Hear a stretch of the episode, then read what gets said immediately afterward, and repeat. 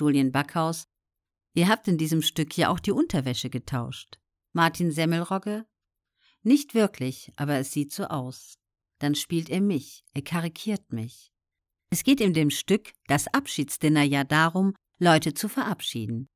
Pierre ist ja mit mir, Antoine, befreundet, und Clotilde findet den entsetzlich. Dafür habe ich diese meckernde Lache entwickelt, und Pierre lacht dann auch so.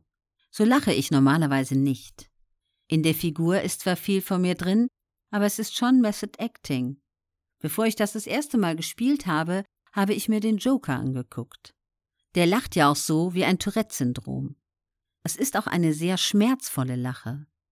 Ich lache und bin eigentlich schon auf dem Weg ins Weinen, aus dem Schmerz heraus, dass mein Analytiker tot ist. Lolien Backhaus, du hast ja schon alle Formate, die man sich vorstellen kann, gemacht. Nicht nur Film, Theater und Serien, sondern auch Synchronsprecher und Hörspiel. Gibt es da einen Favoriten für dich? Martin Semmelrogge. Ich habe ein Angebot bekommen, einen Podcast zu machen und hoffe, dass das klappt.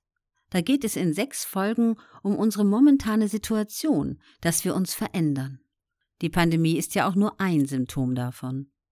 Dass wir weiterhin von Atomkriegen bedroht sind, von Supergaus und Terroristen, von Asteroiden, die auf die Welt zurasen. Umwelt. In zehn Jahren haben wir kein Grundwasser mehr. Diese ganzen Katastrophen. Künstliche Intelligenz.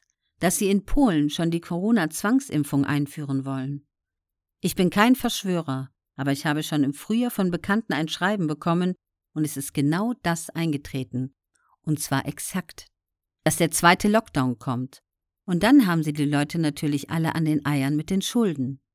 Dann entschulden sie die, sie bekommen so ein Grundeinkommen, müssen dafür aber im Grunde ihre Seele verkaufen.